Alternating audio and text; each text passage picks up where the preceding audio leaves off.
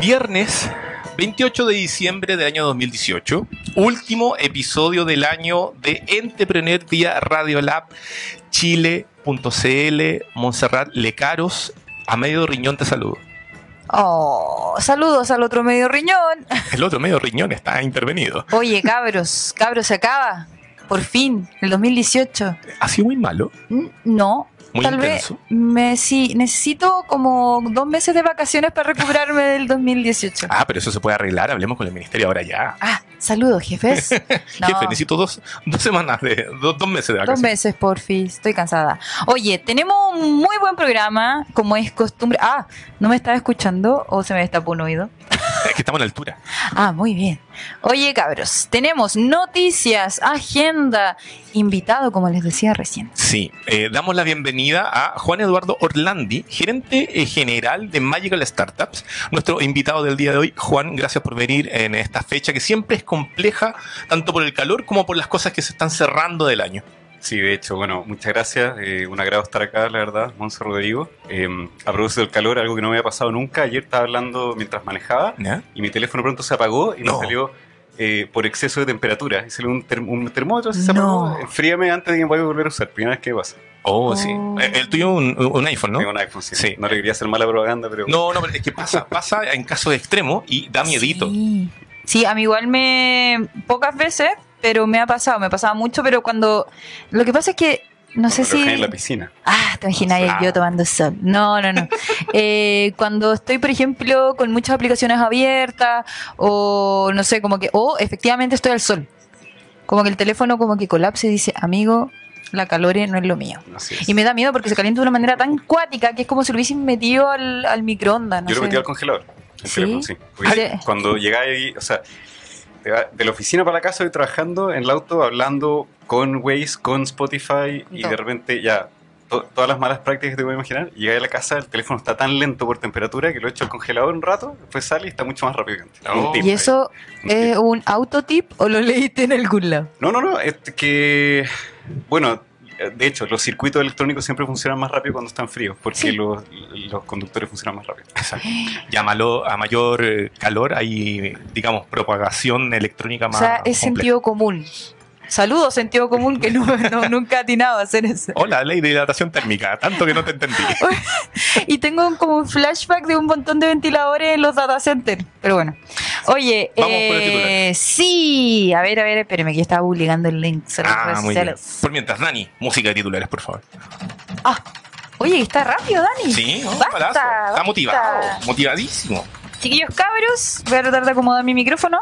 Cabres. En emprendimiento les tenemos el siguiente tema. Rayo, la plataforma chilena que quiere reinventar la penúltima milla. Tan, tan, tan. What? Dos términos, penúltima milla y reinventar. What? Cuéntame más después. Sí. En tecnología, para reírnos un poco porque es viernes, diccionario de la RAE, ¿ah? la Real Academia Española, incluye selfie, meme y otras nuevas palabras aceptadas. Oye, ¿en serio? Decente, hace What? falta que ya sumen la K y la E y ahí yo me despido de este planeta. no, weón, ¿qué pasa?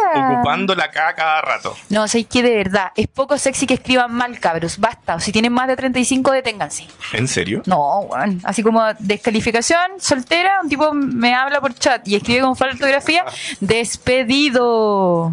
Ni- No tiene ninguna posibilidad contigo si escribe No, mal. es poco sexy. No. No me importa que sea a mí, no. ¿Y a ti te ha pasado un ¿Te has dicho que desencanto, un desencanto por ortografía? No, yo- sí, o sea, yo me sumo totalmente a que la K no debería usarse para reemplazar eh, la, la C en algunas palabras, como a veces la gente trata de pasar como por taquero, relajado, he estado en presentaciones de No, le ponen el gente PPT. como innovación, etcétera, acá en la PPT así como Oh. es como una forma de yo me acerco a la juventud, ¿me entendís? Pero no, no funciona. Yo para molestar a mis amigas que sé que tienen el mismo problema que yo con la ortografía, uso qué para molestar. Pero nada más, no es como un uso real y concreto de mi lenguaje. No. Ya tú yo creo que no tenía ese filtro. Eh, ¿O sí? No, porque en mi época se escribía siempre bien.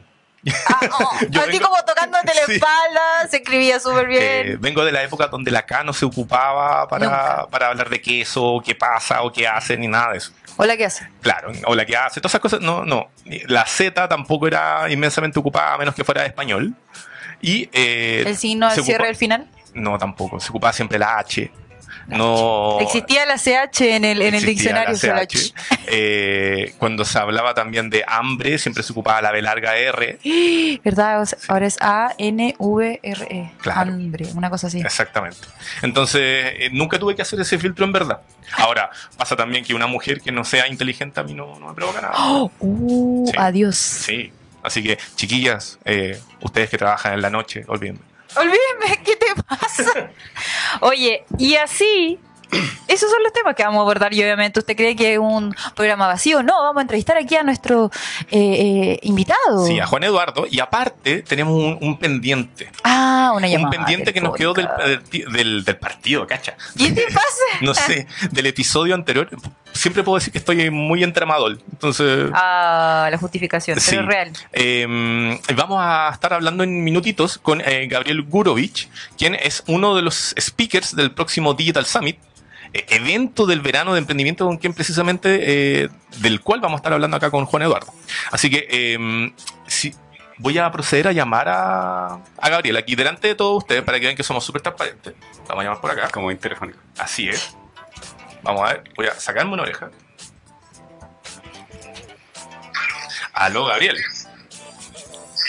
Hola, ¿qué tal? Tú hablas con Rob Villanueva y con Montserrat Lecaros. Somos de Entrepreneur vía Radio Lab Chile.cl. Maravilloso, ¿cómo están? Muy bien, estamos aquí junto a Juan Eduardo Orlandi, haciendo el último programa del año de este, de este humilde escena que habla sobre emprendimiento y tecnología. Yo estoy en aguas calientes, abajito de Machu Picchu. Me está weando. Oye, ¿Cómo está, Gabriel? oye eh, o sea, eh, Juan Eduardo te acaba de mandar un chilenismo muy, muy bueno. Oye, em, ¿qué anda haciendo en el pueblito de Machu Picchu? Se nos ¿Se perdió la señal. ¿Juan? O sea, eh, Gabriel, ¿no escuchas? Se nos fue. Ahí está. Hola. Oh, sí. Te escucho perfecto. ¿Qué está haciendo en, en Aguascalientes? Estoy con la familia, aprovechando unos días de vacaciones, fin de año. Eh, llegamos recién y mañana tempranísimo, 8 a.m., nos vamos a conocer ruinas de... Oye, ¿no te ¿Ruinas? dijeron nada que si estás arriba al momento que sale el sol y tienes la oportunidad que esté despejado, vas a poder ver los rayos cruzar el templo del sol de Machu Picchu? Ojalá, pero está bien tapado, ¿ah? porque esta es la época, ustedes saben, el invierno altiplánico. O sea, Ah. está No es marzo. lloviendo, hace calor, pero, pero está tapado. Así que no, no sé si voy a tener esa suerte. Ya. Oye, entrando en terreno, eh, nosotros te estábamos llamando, una, porque teníamos la llamada pendiente, y eh, porque tenemos entendido que eres uno de los, eh, de los speakers, de los charlistas del próximo Digital Summit 2019, que va a estar eh, ocurriendo, si no me equivoco, el 9 de enero en el Hotel W. No, en el Parque Titanio. Ah, en el Parque Titano. Oye, cuéntanos un poquito de qué se va a tratar tu postura, hacia dónde va lo que nos va a estar ilustrando. Eh, mira, yo bauticé esta conferencia con el nombre de Decisiones de Data y no de Wata. Ya. Oh. El punto que quiero intentar hacer eh, es que básicamente hoy en día el Big Data, la inteligencia artificial y unas otras cuantas tecnologías exponenciales están permitiendo a los emprendedores en todo el mundo y particularmente en nuestro país empezar a mirar sus negocios y sus desarrollos de, de propuestas de valor con un poquito más de ciencia basada en datos y no tanto la percepción del experto. Eh, eh, sin desmerecer al experto en general, la verdad es que los mercados están tan dinámicos, los consumidores tan cambiantes y la competencia tan rápida que si uno no tiene un poquito más de base, la verdad es que se vuelve tremendamente difícil llevarle el ritmo a, a la innovación, al emprendimiento y, y en general al, al- al hacer negocios. ¿Y tu, tu charla va orientada a todo tipo de emprendedor o estamos hablando de alguien que, por ejemplo, tiene un MVP, un, un producto mínimo viable, ya tiene un- una cierta carrera, digamos, creando negocios? No, en general enfocada a todo tipo de público, inclusive a empresas más consolidadas que están hoy día enfrentándose a lo que comúnmente se llama la transformación digital, pero que en realidad es un trabajo de, cambio cultural más que de implementar tecnología. Es eh, nuevamente empezar a mirar el mundo con una dinámica un poco más certera de cómo está avanzando en todo tipo de ámbitos. Entonces, eh, esta conferencia espero le haga sentido y le, y le, resuene a cualquier persona que hoy día está enfrentada a diseñar el futuro de su negocio, sea cual sea este, en los próximos 5 y 10 años. Desde un hostal en la playa hasta una app en Internet. Buenísimo. ¿Qué opinas tú de esto, Montserrat? Estoy en shock. No, oye, es que queríamos saber aquí barsamente voy a hablar más hacia el teléfono, eh, si hay alguna posibilidad de conseguir entradas. Ah, ¿se podría? Yo, yo, creo que ahí hay que hablar con Juan, eh, hacerle la pata, caerle bien, apelar al fin de año y todas esas cosas. Sí, bueno, eh, esas son las cosas que queríamos anunciar acá. La verdad que hoy día, eh, mira, el año pasado tuvimos que cerrar las inscripciones tres días antes del evento, que algo que no habíamos comentado es que este año es la sexta versión. Ya el año pasado fue la quinta y tuvimos que cerrar tres días antes, primera vez que lo hacemos, y este año vamos a la fecha, vamos con, eh, ya pasamos la, la, línea de los mil registrados. Wow. Eh, y en el evento caen 1500 máximo, entonces creemos que vamos a tener que cerrar las inscripciones antes de, así que en parte es un llamado para los que estén interesados que se inscriban pronto. Y sí, de todas maneras, yo creo que al final del, del programa hoy día podemos eh, anunciar ahí cómo podemos entregar algún tipo de algunos descuentos gratis y algunos eh, descuentos, digamos, de 100% y otros de 30% para para los interesados. En pedir no hay engaño, dice. Oye, Gabriel, eh, para no tenerte ahí en el teléfono desde Aguascalientes, eh, te queríamos dar las gracias por este contacto. Eh, esperamos tenerte prontamente en Chile y en, en, nuestro humilde programa para que conversemos precisamente de innovación y transformación digital, cultural, empresarial, que siempre están en bienvenida, sobre todo ahora que Chile está dando este paso hacia adelante y tiene este Ministerio de la Ciencia, Tecnología e Innovación creo que esa es justamente una oportunidad que se le plantea a nuestro país y que no podemos desaprovechar. Eh, se crea la, la, estructura gubernamental, si ustedes quieren, para realmente posicionar estos temas y que, y que nadie se quede abajo. Así que encantado, cuando ustedes quieran, yo estoy por allá. Y a propósito, espero que de salud estén todos bien, porque supe, me contó un pajarito que alguien tuvo un pequeño accidente en la semana. Así que espero que, que no haya pasado a mayores estamos todos vivitos y colientes, eso es lo importante. Ah. Excelente. Gabriel, un, un, gran abrazo, un saludo. Ojalá que te toque ver eh, luz y sol en la mañana de Machu Picchu. Que estés muy bien con tu familia y nos vemos en el Digital Summit. Así, así será. Muchas gracias por el llamado. Vale, un abrazo. Chao, chao. Oye, qué buena, Gabriel. Nosotros estamos re, re contentos de que él va a participar. La verdad que yo no sé si ustedes han visto antes alguna presentación de Gabriel, pero pero es, es eh, no solamente es muy entretenido su estilo, sino que además él siempre se mantiene al borde de lo que está pasando, incluso para mí que estamos metidos todos los días en esto, hablar con él, la verdad que siempre aporta una, una perspectiva distinta. Y si es que quería complementar algo de lo que él dijo, que en el fondo te preguntaba para quién iba orientada su charla, si eran emprendedores que ya tienen un MVP, se nota que estamos manejando el, el, la, ¿cómo se llama? el dialecto del ecosistema, pero, pero justamente es eso, es que es el ecosistema, porque esto no es solamente algo que van a empujar los emprendedores, entonces eh, tiene que ver con un cambio cultural y, y, y eso para como bajarle un ejemplo. Eh, si tú veis hoy día el desafío de los gerentes de innovación que están llamados a, eh, eh, bueno, lo típico las empresas acá grandes y medianas están contratando y creando equipos de, de innovación, uh -huh. entonces hay un llamado de, ya compadre, ahora tú estás acá y tienes que de alguna forma transformar una empresa innovadora, ¿me entendí? Y, y esto no se trata de que un día la empresa ahí va a contratar un servicio de blockchain. Y, ah, innovamos, claro. pasamos a, no. Porque todo esto está cambiando día a día muy rápido, nosotros lo vemos con los emprendedores, sacan un servicio y día son exitosos, mañana puede salir, la tecnología cambia muy rápido, entonces es más que nada, como dice Gabriel, un cambio cultural, que es hacer que la empresa desarrolle las, la estructura interna eh, y la apertura para mantenerse en comunicación con las tecnologías que están emergiendo y, y, lo que está pasando. No es simplemente ya incorporamos una nueva tecnología y estamos listos. Eso está muy bueno. Vamos a guardar esa, esa hebra para retomarla en unos minutitos, Juan, porque la idea es eh, que terminemos un poquito de hablar del contexto informativo antes de adentrarnos en, en- en- tu visita del día de hoy. Monse, ¿quieres ir tú con esa importante noticia de, de memes y RAES? Voy al tiro, jefe. Ah. Oye, cabros, resulta que como les contábamos recién, el diccionario de la RAE incluyó selfie, meme y otras palabras. ¿Qué pasó? La Real Academia Española anunció este mes eh, que incluyó la palabra selfie en su, en su edición que ya está disponible en internet. ¿What? Así es. Y, What? y, y también, bueno, se- ¿cuál es la definición de selfie para la RAE? Es la autofoto que, eh, que en masculino se puede referir a el selfie.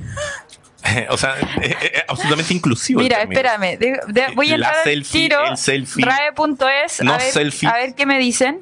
Vosotros selféis, Selfie. ellos selfean. Espérame, calmado, en la velocidad de internet de aquí. ¿Cuál, cuál sería el término inclusivo de selfie? Selfie. Selfie. No, pues selfie. Selfie, ahí está, selfie. Selfie. Ah, y se, y se escribe S-E-L-I. Sí, Selfie. selfie, ¿Cómo no suena? selfie. Ah, Para, si- para y- conmemorar voy a sacar una selfie. eso muy bien. Ay, Atención con la selfie. Vamos a tirarla esta vez, lo voy a sacar de lado. Esto es un arte, esto de sacar selfies, ¿cachai? Que el brazo largo. Muy bien. Saber cómo Sí, tomar yo- el teléfono yo con no- dos dedos y no sacar soy la la de foto la con el tercer dedo. Bracito- bracitos cortos. bracitos cor- cortos como mi jefe superior. No, no, no, No. soy la peor sacando selfie en grupo. Más la- las mías, yo llevo como 10 años en Instagram, Yo, weón. yo tengo un problema que tengo el brazo largo, pero me tirita. Ah, eso Entonces, es otro la, la- la problema siempre sale neurológico. movida, sí. Es un problema, un, un taldazo. Es una técnica, hay gente que sabe y no sabe sacar selfie Pero de grupo. Los teléfonos modernos tienen un corrector para eso, ¿no? Pero no todas No las cámaras frontales saben. vienen con No, de, nivelador, digamos. de hecho, las cámaras frontales son las más padres del mercado. Todavía no salen unas que sean así como realmente confiables, al menos para las fotos grupales. Como que no, como que tenés que ponerle el timer y, y Bueno, lanzarte la vida. Por eso se supone que el Google Pixel 3 XL eh, es tan bacán porque trae un, la posibilidad de hacer un selfie expand. Ah, Sí. o la hora te compré un selfie stick y así es ridículo, no importa. Sí. Oye, ¿qué otras palabras? Voy a saber bien aquí hay. ¿Qué más trae esa nueva regla de la RAE que nos está poniendo la selfie como suena en el diccionario? La palabra meme. Meme. No ¿Qué sé si quiere decir alguna vez meme? escucharon que había como un curso en la del desarrollo que es como ¿Curso de meme? clases de memes. Me estás. No, hechos de la vida real. Mira, como usted ocupe esta fuente en 25 bold para escribir. ¿Así? No, yo nunca fui a la clase, así que no, no la puedo. Solo sé, solo sé que, perdón, que existió y, y nada, lo Espérame, quería ¿quién, apelar. quién era el profe de ese curso? Después te digo. después, saberlo. Después te digo. No, es un conocido. Sí, yo creo que sí. No. Oye, ya. Voy a, antes de dejar la, la cagada, voy a hablar de. eh, a mí me dejan decir garabatos, lo siento. En verdad no, pero no importa. Eh, ya, meme. Rasgo Meme. cultural o de conducta que se transmite por imitación de persona a persona o de generación en generación. No entendí Esa es la primera aseveración. Ya. La segunda es imagen, video, texto, por lo general distorsionado con fines caricaturescos que se difunde principalmente a través de Internet. Ya, eso lo entendí. Un poco largo, pero hace apelación a la imagen burlona. Eh, básicamente le haces bullying a alguien a través. No, es que igual no necesariamente es un bullying a alguien específico, ¿sí? No, puede ser denotación de algo social. Claro, como un fenómeno. Bueno, bueno, la, la idea es burlarse finalmente. Sí. ¿Tú ocupas memes? No los ocupo, me río mucho de algunos que aparecen en el, en el WhatsApp del equipo de trabajo. De la familia pensé que Sí. decir. No, bueno, también, también, también, también Sí. un chat de, de los primos y todo, pero sí, pero eh, yo no estoy tan de acuerdo con que el meme sea siempre para burlarse de alguien. De hecho, hay algunos que me parecen bastante, no sé, como de, de digamos, humor sano, si queréis. o- Ya, humor blanco, informativo, algunos tú? necesariamente bullying. Algunos pueden ser informativos, ¿no? sí, ¿o no? Sí. Mm, no, no sé. Es que yo creo que con el público que tenemos hoy, la audiencia, digamos, personas que leen menos de 30 segundos, tal vez informar a través de los memes podría ser un super impacto. Yo creo que hay que reconocer también que el meme es algo en desarrollo. Probablemente, seguro está cambiando todo el tiempo. Sí. Oye, eh, oye ¿qué, qué te parece que la RAE lo esté aceptando, Juan Eduardo? No, no, no es como mucho. A ver, eh, mira, yo en general soy bastante, soy más, soy tiendo a ser tradicional. Ya en general cuando puedo me tomo el tiempo de, de, por ejemplo, en WhatsApp escribir bien. acepto las abreviaciones. Ya, de hecho, lo que hablamos antes de la acá, si es que uno reemplaza una palabra, entrega una letra y se va a entender, Mm. o después el DP o algo así, eh, tenemos que entender que es algo, es un resultado ineludible de nuestra nueva forma de comunicarnos digitalmente. Estamos tipeando todo el día y hacer ese tipo de cosas. Yo prefiero eso, prefiero una abreviación de este tipo o un typo que cuando el autocorrector te corrige la palabra entera y te deja una frase sin errores, pero que perdió el sentido. Ah, En la pega eso complica mucho, porque es como, Sí. ¿qué es lo que me quiere decir acá? No, es que me cambió esta palabra por otra. ay, no. En vez de una palabra que tiene una letra mala, que tú entendís lo que po. querían decir. ¿Me entiendes? El autocorrector al final te, te El autocorrector ha hecho grandes problemas. Sí, ha provocado guerras. Sí, no, de verdad, como que me ha- he dicho barbaridades porque me he confiado en el autocorrector, pero es porque, ojo, no es porque sea una mala profesional solamente, sino porque, no sé, eh, mi pega igual demanda que yo esté o muy temprano o muy tarde trabajando, entonces ahí yo no me hago cargo. Si son las 11 de la noche y tengo que corregir algo y estoy chateando con mi jefe y de repente me sale, no sé, una ordinarie. Y digo, perdóname, el autocorrector. Me dice, no te preocupes, son las 11. Como que me lo disculpan, ¿cachai? Pero, pero no sé, en, creo que me, volviendo al, al tema original de, de la noticia, siento que una cosa es reconocer lo que está pasando y otra cosa es como un poquito arruinar el lenguaje. Sí, Tal vez estoy siendo muy abuela con mi comentario. Estoy de acuerdo. Esas, esas son las dos fuerzas que uno tiene que decir a cuál carro me subo. Y probablemente, como muchas cosas en la vida, la respuesta es el equilibrio. Pero eh, yo tiendo a ser tradicional, que prefiero que la gente se adapte al lenguaje, porque típicamente cuando, cuando pasa lo contrario, eh, tú ves algo escrito y decís, chuta, esta cuestión está mal escrita y como que te, te rompe un poco el esquema de todo lo que tú has leído y lo que traes. Pero, pero como concepto me parece, sí, tengo que decir que me parece apropiado que la radio vaya aceptando el lenguaje que se va desarrollando, pero hay que elegir bien qué cosa, yo creo. Y hay algunos acentos, ¿no? Yo soy, de verdad, yo igual me equivoco. Casi todos se equivocan en general los que vivimos de escribir. Pero eh, hay algunos acentos. O sea, yo tengo un problema. Eh. Yo en el celular escribo si- siempre sin acentos. Sí, me, yo digo, pero ¿por qué? Siempre sin acento. Es porque me da lata apretar la letra para que aparezca el Y que tilde. dejarlo un rato. Claro, entonces. sí, pu- pero, prefiero pero más tu- rápido y mandarlo sin Tu tilde. teclado va a entender y va a decir, ah, él siempre tilda las Aquí palabras. yo le saco siempre el autocorrector. Ah, Porque me gusta que lo que yo escribo vaya tal como yo lo escribo. Porque si no, puedo decir alguna barbaridad muy temprano a las 11 de la mañana y no quiero que sea así. Si puedo ponerme nerd, en- de nuevo, en el ámbito del trabajo, es súper distinto decir mando el archivo que mandó el archivo. Sí, efectivamente. Y es como, oh. ya, a ver, me tengo que hacer el rollo. A ver, esta persona tiende a escribir sin tengo que lata, preguntar de no. nuevo qué onda. Y es típico la gente, Oh. se escribe algo y se desconecta y vuelve dos minutos No, ya puede que quede la escoba. Tic, tic, tic, tic. trabajo. No, sé que yo siempre tengo esas palabras perfectas para pelarlas en las conversaciones, pero ahora no me, no me acuerdo. No es el momento. Puede ser el aún, puede ser que le quitaron el aún. ¿O ¿Cuál es la Ah. otra? Bueno, el- efectivamente, los tiempos pasados, que cuando van con tilde, como dice Juan, eh, Hace la es no menor. Sí, sí. no menor. Escribamos bien, señores, escribamos. Ah, es como cuando nos callamos, es como escribamos bien. Ustedes, futuras generaciones de periodistas, cuando comiencen a hacer su práctica profesional, probablemente en pocos días más, Mañana. mañana, recuerden hacerlo bien. Eso es todo lo que les decimos. Porque igual los van a hacer pebre. Sí, aparte de ir a buscar café. Así es, saludos. Oye, y eh, en emprendimiento hablamos de Rayo, esta plataforma chilena que busca, eh, ¿cómo podríamos decir? Reinventar la penúltima milla. Primero, paréntesis, penúltima milla. En los, eh, en términos de despacho, ¿ya? Lo que últimamente estamos viendo mucho que es el delivery, esa es la última milla, que es desde el negocio a su casa, ¡Ah! ¿ya? De, Algo digamos, nuevo he aprendido. Y ¿Y la es en una dirección o en la otra también? eh, es siempre unidireccional de la empresa al cliente. Es el delivery. Es Pero el si tú delivery. eres un e-commerce que estás en tu casa y estás vendiendo productos, Lo que pasa- alguien tiene que pasar a buscarlo a tu casa. Exactamente. Esa- Es la misma última milla, pero en la otra dirección. Pero claro, eso es compañía a compañía. Y ¡Ah! el- en este caso, Rayo trabaja la penúltima milla, que es desde, digamos, de bodega a la oficina y de empresa a usuario final, pero sin siempre bajo el nombre de la empresa que envía. Ejemplo, ellos tienen, ellos trabajan con Linio. Entonces, ellos hacen el delivery de Linio. La persona que recibe el paquete piensa que viene de Linio, pero no es un Rayo. ¿Ya?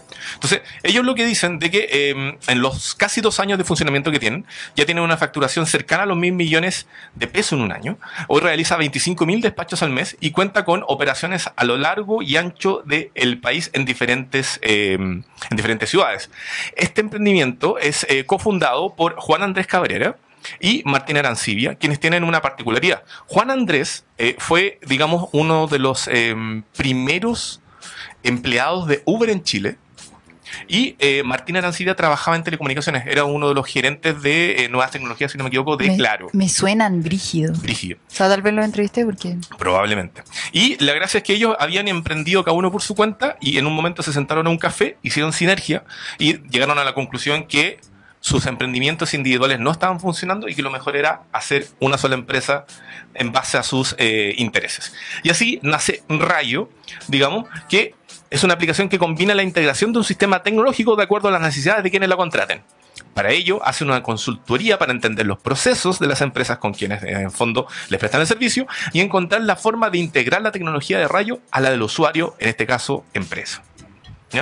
La empresa tiene, como decíamos, más de mil despachos al día, más de 25 mil 25 al mes y cuenta con operaciones en Iquique, Antofagasta, Coquimbo, La Serena, Viña del Mar, Valparaíso, Rancagua, Curicó, etcétera, etcétera, etcétera. Y entre sus clientes se encuentra Cruz Verde, Linio, Scoot, que son estos, digamos, monopatines que están de moda en las Condes, Sodexo, Claro e Iglop.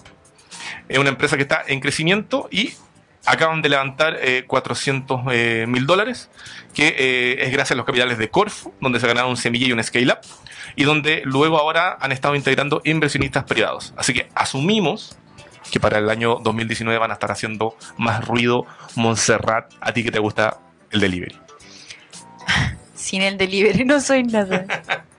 Oye, qué. Inter- Interesante, ¿no? Sí. Eh, un- Una noticia un poco dura para este último programa, pero era, era necesario mencionarlo porque aparte fue destacado por el Mercurio en una de sus últimas ediciones como algo sorprendente.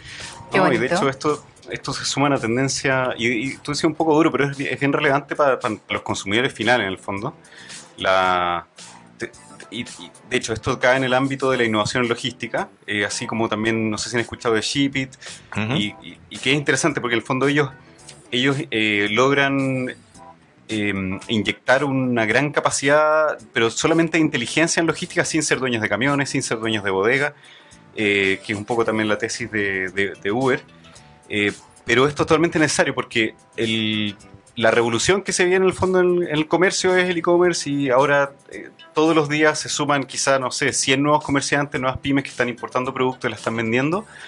Y necesita alguien que haga esa pega hormiga, que lleve los productos a las casas y que también recoja los productos de, los e-commerce y los lleve a las bodegas para finalmente llegar al consumidor final.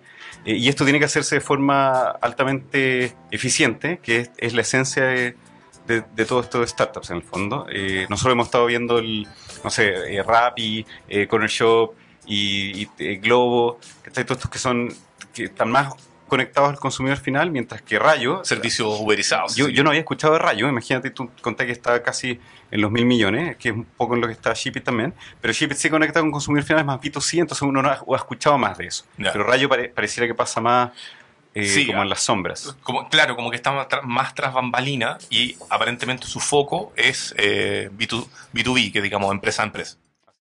Este viernes 28 de diciembre del año 2018, programa 23 de Entrepreneur vía Radiolab Chile.cl, que llega a ustedes gracias al gentil auspicio de Wow Factor, agencia de comunicación para emprendedores www.wowfactor.cl, quien los puede ayudar a ustedes, emprendedores o pequeñas y medianas empresas, quienes quieran eh, posicionar algún producto, servicio, visibilizarse en los medios de comunicación.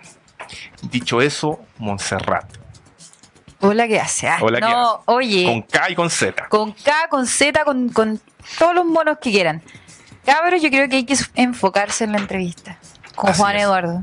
Juan Eduardo. Aparte de agradecerte nuevamente que estés acá, Sí, gracias. Eh, es viernes tú eres y gerente tu cuerpo lo sabe. tú eres sorry. gerente general de Magical Startups, quienes son los eh, organizadores de este sexto Digital Summit 2019. Sí. Antes de llegar a eso, cuéntanos un poquito, para contextualizar a la gente, eh, ¿qué es Digital Startups? ¿Cuándo comenzó? Y hola, ¿qué hace? Perfecto. Eh, mira, Magical Startups eh, lleva ya casi seis años de operación. Fue fundada por Iván Vera, quizá algunos lo, lo conocen, es eh, relativamente conocido en el mundo del- de, de los emprendedores. Y mm, nosotros básicamente lo que hacemos es que eh, buscamos identificar empresas digitales, startups de, en etapa temprana, de alto potencial y que incorporen tecnologías innovadoras. Eh, y hacemos una inversión de eh, hasta 100 mil dólares, que es, digamos, como un ticket de entrada en etapas tempranas, algo así, es muy habilitante también. Pero eh, no nos quedamos ahí. eh, lo más importante son los servicios de apoyo que, que buscamos dar. Hacemos esto este- desde nuestro staff, eh, desde empresas, eh, de una red de empresas que nos prestan servicios con descuento para los emprendedores. Eh, se involucra bastante el directorio de Magical Startups también y trabajamos con una red de no mentores, sino que consultores Ya. que también están en esto bastante con el amor al arte. De todas maneras, nosotros eh, subsidiamos esa- esas horas y entre todos trabajamos para que estas empresas en las cuales invertimos puedan llegar a ser la, la- la mejor versión de sí misma, digamos. Eh, le hacemos contactos comerciales para que puedan vender, instrucciones con empresas. Eh, y los ayudamos en una modalidad no de como vamos a hacer un taller para todos de modelo Canvas ni nada así, que eso está muy en el pasado, sino que es bastante más gestión como de consultora de negocio ad hoc. ¿ya? Entonces, al final hacemos lo que, lo que haya que hacer para que, para que les vaya bien. Y por sobre todo hemos desarrollado un brazo bastante efectivo en ayudarlos a levantar eh, nuevas rondas de capital privado. ¿ya? Eso eh, en Chile se ha vuelto bastante más rápido de lo que era antes, porque en los últimos 3-4 años eh, había una proliferación de fondos de inversión, eh, varios de ellos con, con apalancamiento Corfo. em, de entre, no sé, 15 a 30 millones de dólares cada uno y, se ha acelerado bastante la inversión de capitales privados en, en- startups. Y mm, para nosotros eh, el involucramiento es- sí o sí es muy real, nuestros incentivos están alineados porque nuestra única forma de ingreso es, por un lado, un porcentaje de participación del, del incremento de ventas de esta, de esta empresa y por otro lado tomamos participación accionaria igual que un fondo de inversión. Entonces, si a ellos no les va increíblemente bien, a nosotros tampoco y, y ahí en ese desafío estamos compartiéndolo con ellos. Hay una relación, digamos, simbiótica y si a él les va bien, a ustedes les va bien. Así es, 100%. Oye, son seis años y mm, más o menos, por ejemplo, algunos proyectos tal vez conocidos que hayan pasado, digamos, por vuestro portafolio. Sí, claro. eh, a ver, hay varios conocidos. Bueno, Shipit es uno bien conocido porque ellos so- son también inteligencia por última milla y prestan servicio a pymes tradicionales, pero también a muchos nuevos emprendedores que están vendiendo productos en modalidad B2C. Eh, uno bastante conocido es The Not Company, que ustedes, The Not Mayo, que está en su mercado, Sí. que ellos hacen imitación de productos de base animal, pero los producen con alimentos vegetales, donde la receta la, la hace un algoritmo, ¿ya? Que, que han bautizado Giuseppe, que era este pintor que hacía cuadros como con fruta. Eh, bueno, e- ellos están valorizados hoy día por sobre 16 millones de dólares, es un aumento de capital con el fondo CASEC, que es uno de los fundadores de, de Mercado Libre. Em, Ahí- conocemos a Pablo Zamora, ex Eh, UC Davis Chile. perfecto, y sí, po. Sí, y el- el- la mente maestra. Así es. Mira, yo te diría que son todos mentes maestras y son. Sí, son- bueno, son Matías es un crack, sí. Sí, pero son todos unos cracks. Eh, de hecho, no sé, Matías Muching, este es su tercer startup. El anterior lo vendió, que era Egles. Quizá algunos lo conocen. ¿Egles era de él? Sí, pues era él. Era, Ca- Cacha. era él. Y, No, bueno, vendió, bueno. y bien consistente además en, en la línea de, Sí. de emprendimiento. Paréntesis, Eccles, eh, chiquillos, es una mayonesa que no ocupa huevo. Cierra paréntesis. Así es.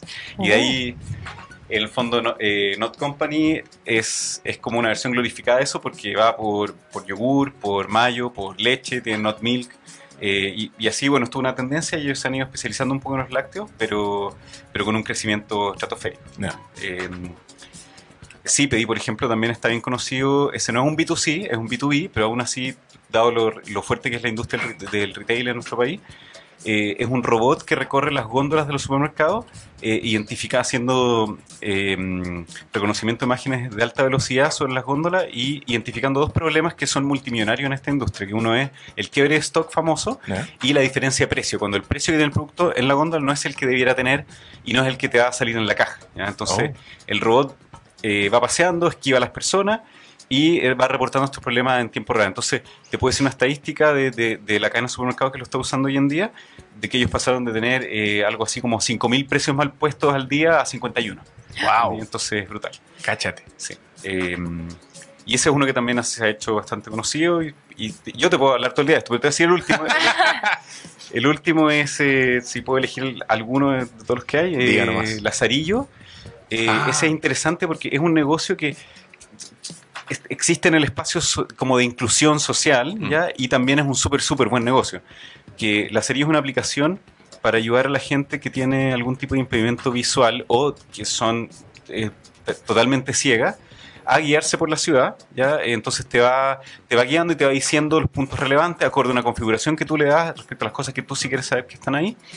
Eh, y eso es gratis para el usuario, ¿ya? Eh, pero cuando una marca se incorpora, por ejemplo, hoy día un cliente grande de ellos Banco Estado y Banco Estado dice, yo quiero que la, gente también sepa dónde están mis sucursales. Entonces te va a ir avisando dónde hay una sucursal o si tú le pides que te diga cómo llegar a ella.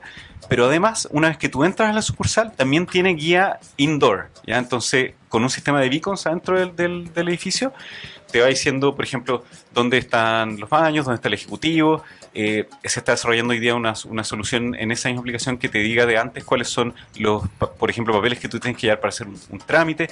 Y ellos están súper famosos no solamente en Chile, sino que también en Europa, que términos de inclusión están bastante más avanzados. Ya han estado de viaje en, en, en, Europa, en Austria, en Estados Unidos también, y ellas están viendo aplicaciones para, para el metro de Londres. Eh, se han hecho ya inversiones en baños eh, con facilidades ya para, para handicap, y entonces esto también te va a decir dónde están, cómo ocuparlo, etcétera. Yo los vi a ellos haciendo una presentación de precisamente de como de un pitch en, en una de las jornadas del e-commerce day. Perfecto. Que hicieron, digamos, un concurso de emprendimiento y Perfecto. ellos estuvieron presentando. Y de hecho fueron uno, uno de los ganadores. Sí, han presentado harto últimamente. Y como te decía, es, es el caso interesante porque ellos captan el interés de inversionistas de impacto, que le llaman, eh, que es- son inversionistas que buscan apoyar empresas que se relacionan con eh, la sustentabilidad y también el impacto social, y también por parte de los inversionistas que, nos, que en el fondo son 100% a, a retorno, ¿me entendés? Que Claro. también... Oye, tú mencionaste que dentro de las cosas que hacen, que es eh, ayudar, digamos, a los emprendimientos a que mejoren y que avancen, eh, estaban estos, digamos, asesores, no mentores. Así. Eh, ¿Hay alguna razón en particular que no se ocupa la palabra mentor en este caso? Perdón que sea inquisitivo en Sí, esto. sí, sí. Mira, a mí yo- me parece, o sea, es súper importante hacer la diferencia porque se, se habla bastante de, las- de los mentores, ¿ya? Y los mentores cumplen un rol que sí, sí es 100% necesario. Imagínate, el mentor es alguien que probablemente, o lo que ocurre acá, es que la mayoría de los mentores son eh, eh, altos ejecutivos de empresas que tienen harta experiencia en una industria en particular y que te pueden ayudar sobre todo con muchos contactos y con su experiencia de años, por un lado. Pero lo que ocurre con el mentor es que tú te vas para la casa con, sí, con una guía, con una visión quizá más alto nivel, pero te vas con más pega. O sea, te va a decir, ya, mira, lo que tú tienes que hacer es, eh, búscate las empresas que están en tu rubro, pero que tienen estas características, eh, las que esto y esto no las pesquí, eso, mírales el plan de negocio y, y te da unos tips súper buenos, pero tú te vas con más pega, lo tienes que hacer todo tú. Y el consultor, Perfecto. a diferencia, es un gallo experto en un tema en particular, no te va a resolver la vida, pero te va a resolver ese tema y te lo va a resolver él. Entonces, ellos te ayudan a acelerar la toma de decisiones, pero también a desarrollar estas tareas. O sea, tenemos expertos en temas legales, en, en temas de e-commerce, en temas de marketing, en, en temas de em, marketing en lugar, em, en modelos de negocio, en pricing, en UX, que es eh, interfaz usuario, por Claro, ejemplo, cosas súper. Mi específicas. favorita. Y ellos te resuelven ese problema y entonces tú te vas con menos pegada a la casa. Ya, Esa es la diferencia. Mira, está bueno eso. ¿Qué, qué, qué te parece a ti, Montserrat? Estoy en llamas aquí Mira, escuchando. esto de incubar y acelerar y ayudar a startups, con mucha humildad te digo, nosotros hacemos una pega que ha tenido buen feedback, en general bueno, eh, pero nadie tiene la fórmula, nadie sabe bien cómo se hace esta cuestión. Entonces, año a año, mes a mes y semana a semana vamos mirando el modelo que tenemos, mejorando, si es que esto no lo estamos haciendo, deberíamos incorporarlo. Y, y esto en particular, este modelo que yo te conversaba de los consultores, es uno que ha sido eh, consistentemente bien evaluado y por eso lo hemos mantenido y lo hemos hecho crecer. Hoy día tenemos eh, 14 consultores en distintos temas. Wow. Oye, y en, y en- en términos de, de crecimiento de la, de, de la misma Magical Startups, de estos seis años que han Sí. ocurrido otras o, o pasado, eh, ¿cómo, ¿cómo ven ustedes el crecimiento? ¿El crecimiento lo ven en base a los éxitos de vuestros emprendimientos ac- acelerados o lo ven también en un crecimiento en- orgánico de la compañía? Ya. Hay que separar eh, el crecimiento y el éxito, ¿ya? Entonces, eh, Magical, en los cinco, ya tirando para seis años de operación, hemos ido a ver, por ejemplo, una métrica. El portafolio ha pasado desde 0 a 43 en total.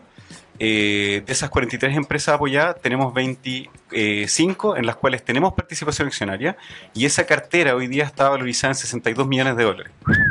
Eh, nosotros, nuestra participación está valorizada en algo así como 3.2 millones de dólares, ¿ya? entonces eso, es- eso es harto decir. La, la facturación mensual del portafolio de estos 23 solamente, ¿no? De todos, de los 23, está hoy día por los 400 millones de pesos, ¿ya? Y eso mensuales. Entonces, esto también es un- un- una gran métrica para, para cuando tú ves el impacto de los programas Corfo, por ejemplo, porque todos ellos tienen, una- tienen apoyo Corfo de alguna manera y, y este, eh, todas las ventas de estos startups es, es Producto Interno Bruto nuevo, que ¿me entendés que antes no existía y ahora se, se está generando raíz de esto. Entonces, eso en base al, al crecimiento, ¿ya? Ya. Cuando tú hablas de éxito, un- y de hecho uno de los temas principales del evento ahora, el Digital Summit, va a ser el exit, que eh, dícese de eh, el momento en el cual una startup es adquirida por una corporación o por una empresa, se vende, eh, por ejemplo el caso Corner Shop, eh, y esto trae gran eh, retribución sobre la inversión a todos los inversionistas, los emprendedores y todo. Eso es un exit, ¿ya? Pero nosotros de todas maneras calificamos de éxito cuando una empresa que nace con un financiamiento Corfo, que sale de la, del Valle de la Muerte, digamos, que ahora empiezan en números azules, eh, stay in business, ¿cachai? Como que no quiebra, sino que se mantiene, crece, eh, genera venta, crea empleo y además tiene un producto que eh, al aplicarse en la sociedad o en la industria genera eh, aumentos en productividad. Eso de todas maneras es éxito por donde lo mirís. Entonces, nuestra estadística es bastante alta. De los 26 emprendimientos que tenemos hoy día funcionando, eh, hubo, hubo cuatro proyectos que fracasaron o quebraron, ¿me entendí? Nosotros, nosotros seguimos siendo socios de los proyectos hasta que o se venden en un futuro o quiebran. ¿No? Son las únicas dos salidas. Entonces, eso igual te da luces del- del- de lo comprometidos que estamos con, con el éxito de las empresas que apoyamos. Igual eso está por sobre las métricas, digamos, estándar que se manejan de ecosistemas de emprendimiento.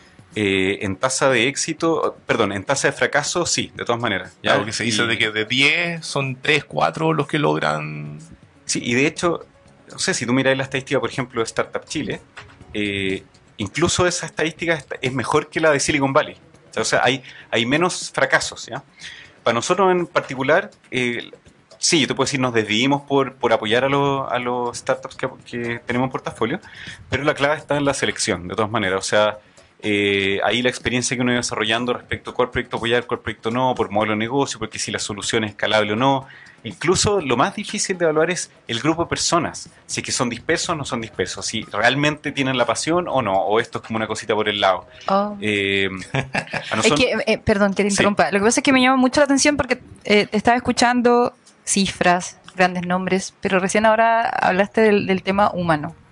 ¿Qué, qué, qué tan trascendental es eso para ustedes? si las empresas no existen, las empresas son las personas que están detrás. Sí, pero a nivel de, de- de relacionamiento, como de, de habilidades blandas, como se usa. Bueno, te estaba mencionando una, o sea, al momento de seleccionar, lo- yo tengo una lámina en la que yo explico nuestro proceso de selección, que lo tengo que mostrar a Corfo todos los años y etcétera, también para eh, fondos asociados, y al final, y yo digo nuestra tesis, ¿ya?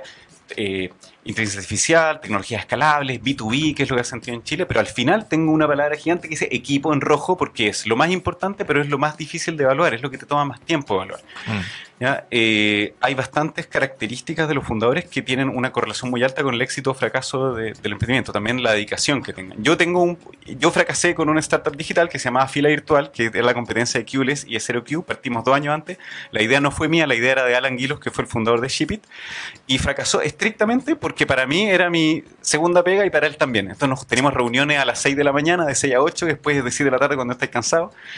Y, eso era, entonces, no, ¿por qué no le podemos dedicar tiempo? Y había un producto que, que nos cotizaron, lo cobramos mal y después no, simplemente no le la hora. Entonces, eh, por ese lado, eh, ahí es súper evidente cómo, cómo las características de la persona tienen que ver. Después, el emprendedor tiene que ser eh, abierto a colaborar y abierto a recibir críticas constructivas, porque, claro, cuando tú venís trabajando y sacando de la cresta por un proyecto, de repente viene alguien y te dice, oye, pero es que mira, tú no te has dado cuenta de esto. Claro, el, el ego como que un poco te ves, oye, pero tú me venías a decir esta cuestión y yo estoy en esto todos los días y ¿por qué hay que ser tú más que yo de mi, de mi proyecto, ¿cachai? Entonces, esa, esa cosa, es- esa pared, eh, se asocia bastante con el fracaso también. Tadachi Ah. Takaoka, que estuvo acá con nosotros, eh, decía de que los emprendimientos son igual que los hijos. Ningún emprendedor encuentra a su hijo feo. Y ese es un gran problema. Sí, Mi así es, frase así es. Le llaman enamorarse de tu producto. Oh. Al punto en que no, no logras ver, lo- al punto que te pasa que cuando alguien te dice, mira, es que yo la verdad no pagaría por eso, o no me gusta el producto, tú pensáis, ya, lo que pasa es que tú no estás entendiendo Ah. el producto. Versus, chuta, estoy haciendo algo que el cliente no quiere, ¿me entendís? Que es una parada mucho más humilde y más dura, Claro. en verdad. de- de- es un lugar mucho más difícil en el cual... Ahora, es que igual, por ejemplo, recibir. A ver, voy a tratar de aterrizarlo un poquito. Eh, nosotros estamos desarrollando una estrategia de marketing digital en mi equipo, de mi, mi trabajo, del, de lunes a viernes, o en verdad, de lunes a domingo. Resulta que eh, mi idea, somos dos las del equipo, eh, mi idea es que me gustaría monitorear con otras áreas del, de- del mismo departamento de comunicaciones para ver qué opinan de ble, ble, ble. Ella me dice, Monse, si le dais una puerta, ellos te agarran el codo y van a opinar hasta por no sé dónde yo. Pero es que a mí me interesa saber qué es lo que opinan y a ver si podemos. Me dice, ya, pero es que ellos no, no entienden este lenguaje. Y por un lado es cierto, no entienden ese lenguaje, y por otro lado es cierto, cuando den- ven la oportunidad de opinar, llegan así con 500 ideas y, y- y me pasan a llevar las 5 horas de edición, por ejemplo, de un video que estábamos haciendo, me pasó hoy día. Entonces, yo igual tengo sentimientos encontrados, como hasta dónde, o- y no se trata de ego, en mi caso, no, a mí me interesa que, que la cuestión funcione. Sí. Eh, es hasta dónde tú tienes que escuchar al resto para mejorar tu producto. Igual es como delicado. Exactamente, y es, ese es como el tira de floja, eh, porque, mm, y lo comenté antes, pero típicamente en estas cosas el resultado es un equilibrio y es un equilibrio que es, incierto, tú no sabes dónde, hasta dónde, ¿cachai? Por ejemplo, es típico, típico, un emprendedor tiene una gran idea, la desarrolla, va a ver un primer cliente y el cliente le dice, que puede, es una empresa grande, por ejemplo, le dice, oye, me gusta, pero puedes cambiar esto, y le puedes hacer esto, y lo puedes adaptar acá y adaptar allá. ¿Hasta qué punto lo adaptáis para, para tu primer cliente? Porque en el fondo estás esperando este gran primer contrato, ¿me entendí? Eh, y un extremo es me enamoro de mi producto, el otro extremo es modifico mi producto cada vez que alguien me lo pide. ¿sí? En el caso que me contáis tú, donde es con tu equipo de trabajo, probablemente lo que ustedes están desarrollando es algo que finalmente eh, ellos van a tener que subirse a la micro, entonces por eso es muy buena práctica, igual, es- igual darle el espacio que te comenten, por, esto es por teoría de- del cambio, para que después no te boicoteen, porque van a decir, oye, estas chiquillas hicieron eso, nunca nos preguntaron qué opinamos, entonces no, no, no. Ah, ¿Me entendí? Tú les dais la, la oportunidad de que te comenten, tomas lo que a ti te hace sentido, ¿ya? Eh, y luego liberas el producto y, y- y aunque no hayas implementado todo ni la mitad de lo que ellos te comentaron, eh, van a sentir que fueron parte del proceso y eso ha- hace que lo adapten mucho más fácil. Tomando nota. eh, anotado. Oye, no, pero es que es interesante. Es súper interesante. Ahora, hablando de esto, y para que no se nos pase el tiempo, Oh. una de las cosas principales eh, por las cuales te queríamos eh, tener acá, Juan Eduardo, es porque se viene el Digital Summit 2019. Sí, Entonces queríamos que nos contara un poquito de eh, de qué se trata en particular, cuál es el énfasis de esta sexta edición, Mm. dónde, cuándo, cómo asisto, etcétera. perfecto. Eh, ya, vamos primero con lo, como un- la primera pregunta y después vamos con la parte más logística. Claro, de vamos por parte, diría Ya, alguien vamos por parte. Entonces, ya, el evento tiene seis años y la misión subyacente es acelerar el ecosistema de emprendimiento e innovación chilena. Reconociendo que hay tres audiencias principales: los emprendedores, first and foremost. En segundo lugar, las empresas y grandes corporaciones, medianas y grandes, y los inversionistas ángeles y fondos de inversión. ¿ya? Entonces, ¿cuál es la idea? A cada una de estas tres audiencias, mostrarles lo que necesitan ver y comunicarles lo que ne- necesitan ser comunicados para que los inversionistas vean casos de éxito B2B y entonces sientan menos riesgo al invertir. Eh, a las empresas que vean casos de éxito de colaboración con startups para que sientan menos riesgo y- y fomentar que ellos contraten los servicios de los emprendedores para innovar de forma abierta, inyectar innovación en sus operaciones. Y para los emprendedores siempre es entregar tips y luces respecto de cómo eh, gestionar las startups, cómo, eh, cómo crecer, eh, cómo crecer internacionalmente, cómo eh, colaborar con las empresas, etcétera. Y eso es un poco un legado de los eventos que traía Iván Vera, que es el fundador de Magical Startups, que se llaman eh, Reset and Startup, el, el RASU, que todavía esta gente se acuerda. Eh, y el énfasis de esta edición, que es bien, bien interesante, tiene que ver con los exits, que es lo que hablamos antes. Eh, tenemos hoy día las repercusiones del, del gran caso eh, Corner Shop, ya que, que es un tremendo honor. Eh, pero también tiene un mensaje ácido Corner Shop, porque en el fondo, y que vamos a tener a Daniel Undurraga, que es el, el fundador, porque en el fondo, eh, hoy día yo te contaba, los últimos tres años, cuatro se ha triplicado la inversión privada en startups. Estos fondos están invirtiendo y están invirtiendo con un grado de, de- de apuro, hay que decirlo. Es- Esto es súper bueno y súper bueno para los magical startups también de este mundo. Pero eh, la tesis de inversión de ellos no es invierto para tener dividendos a largo plazo, sino que es quiero invertir y que en 5 a máximo 7 años esta empresa se venda y todos tengamos súper retornos, ¿ya? Pero nadie está haciendo nada para vender esta empresa. Y una empresa, igual que una manzana, si tú no la sales a vender, no la vas a vender. Eh, entonces, eh, no puedes ponerte a crear una empresa y esperar que alguien un día venga y te diga, oye, te quiero comprar. Sin hacer la gestión de tú ir, buscar quién me podría comprar, cómo me hago atractivo para que esa empresa me quiera comprar. Mira, fíjate que nosotros estamos en logística y hay un gigante de logística y, ellos eh, ya compraron una empresa en Argentina. Entonces, eh, vemos que quieren entrar en Brasil y en México, pero el próximo año. Entonces, de repente nosotros queremos expandir desde ir a Perú, abramos Brasil, aunque nos cueste más, pero para que nos hagamos atractivos para ellos. Por ejemplo, son. ¿cómo el y eso es algo que yo te puedo decir, pero los expertos nos van a hablar bastante de eso, de cómo hacer gestiones en el día a día, cómo realmente trabajar para que la empresa finalmente pueda eventualmente venderse. ¿ya? En, en el fondo, cada uno de los speakers que va a estar ese día va a estar tratando, digamos, una arista relacionada con el éxito. Eh, van a haber dos que van a, van a haber ah, tres que van a tocar aristas relacionadas con los exits y los otros van a hablar sobre eh, la colaboración con las empresas, la transformación digital, porque aquí hay eh, es un relato en el fondo, ya un relato que tiene que ver un poco con el camino que recorre una startup. Entonces, en particular, primero te conectas con la empresa, con la gran empresa para resolverle problemas. ¿ya? Eh, entonces ahí viene la colaboración con las corporaciones y que eso también es una parte de la transformación digital, que las grandes empresas están buscándolo eh, con bastante apuro y con buena razón. Y finalmente, cuando una empresa está trabajando en un startup y ya le parece que, mira, nos están resolviendo todos los problemas y el impacto es gigante, entonces, ¿qué nos conviene? En vez de seguirle pagando por el servicio, comprémoslo. Mm. ¿Cachai? Como fue el caso. Bueno, el caso de Shop, el caso de Paperless, el caso de, de Bonding, que son exits que hubo este año y que en verdad Shop fue sin duda el más importante, pero Paperless también fue importante. Eh, y The Bonding, por ejemplo, que es una empresa incubada por, eh, por otra incubadora que se llama Imagine Labs y que es un, em, una solución tecnológica para el proceso de, eh, de, de contratación y recursos humanos, que, que es un espacio donde también ha entrado bastante la inteligencia artificial, Sí. obviamente. Oye, em, día, día y lugar donde se va a hacer el Magical. Ya, entonces el evento va a ser el 9 de enero. ¿ya? Eh, esta es una super fecha, ha funcionado todos los años muy bien. Te podría ahí explicar por qué, pero es una súper buena fecha, 9 de enero. Y por primera vez va a ser en el Parque Titanium. Los años anteriores había sido en el del W y un poco por, por tamaño. eh, Pero están al lado. están al lado. Así que no hay problema de sí. locación. Sí, sí, Sí. sí, no es. No, no espacio de riesgo. hecho, pues, creemos que va a, llegar al, al, al W y que ahí probablemente tengamos a alguien que le diga, mira, tres cuadras para allá. ¿En llega ahí". serio? Sí, sí, ah, sí, sí. onda. No, estaba bien, súper bien pensado eso. Sí. Oye, el horarios. Ya, entonces es de ocho y media hasta citada la gente a la mañana y es hasta la una. O sea, es una mañana muy condensada, muy, muy intensa. Eh, y eso funciona bien porque cuando tú haces un día completo nadie puede ir el día completo. Entonces, ay, voy a ver este speaker solamente, después voy un ratito me.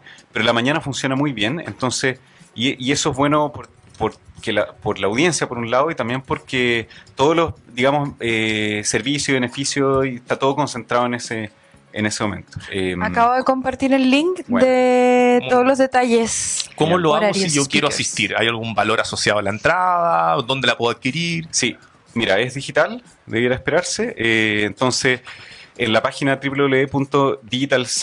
www.digitalsummit.cl, donde Summit se escribe S-U-M-M-I-T, como CIMA en inglés, ¿verdad? Bueno, hoy día casi todos los eventos se llaman Summit algo. bueno, pero digitalsummit.cl, Summit. ahí hay un link que te lleva finalmente a, a la página de Welco, que también es un startup chileno eh, que le está yendo súper, súper bien. Nos hemos trabajado con ellos hace varios años. Eh, y entonces, claro, el Early Bird, que eran 29 lucas, ya se acabó. Hoy día está a casi 50. Ahora, para los emprendedores, eh, nosotros hacemos bastante trabajo de nodos que le llamamos, que es que a través de varios entes aglomeradores de emprendedores, como todas las incubadoras, los fondos, eh, de hecho, los fondos de inversión, los cowork, eh, las redes de mentores, nosotros le hemos dado descuento, eh, muchos de, muchos de ellos gratuitos para los emprendedores. Eh, las empresas sí, to- de, de hecho desde el año pasado se han mostrado muy ávidas de, de- de comprar las entradas para sus colaboradores, porque en el fondo si tú te aprestas eh, a entrar en una era de innovación y, y- y formando equipos, necesitas que ellos estén al tanto de, del fondo todos estos tips de cómo, cómo lograrlo y también al tanto de, la- de las nuevas tendencias. Súper. ¿Vaya a ir? Sí. Yo o sea, de hecho, De hecho, van a estar tenemos que superir. ¿Tenemos que ir? Sí, tenemos O que sea, a mí me invitaron. Eh, lo que pasa es que Entrepreneur como medio Ah, no, eh, es media partner. Ah, chuta. Hoy día estuvimos ahí. Oye, cosas que me acabo de... Hoy día estuvimos negociando ahí el punto de red para que puedan estar transmitiendo. ¿En serio? Sí, en.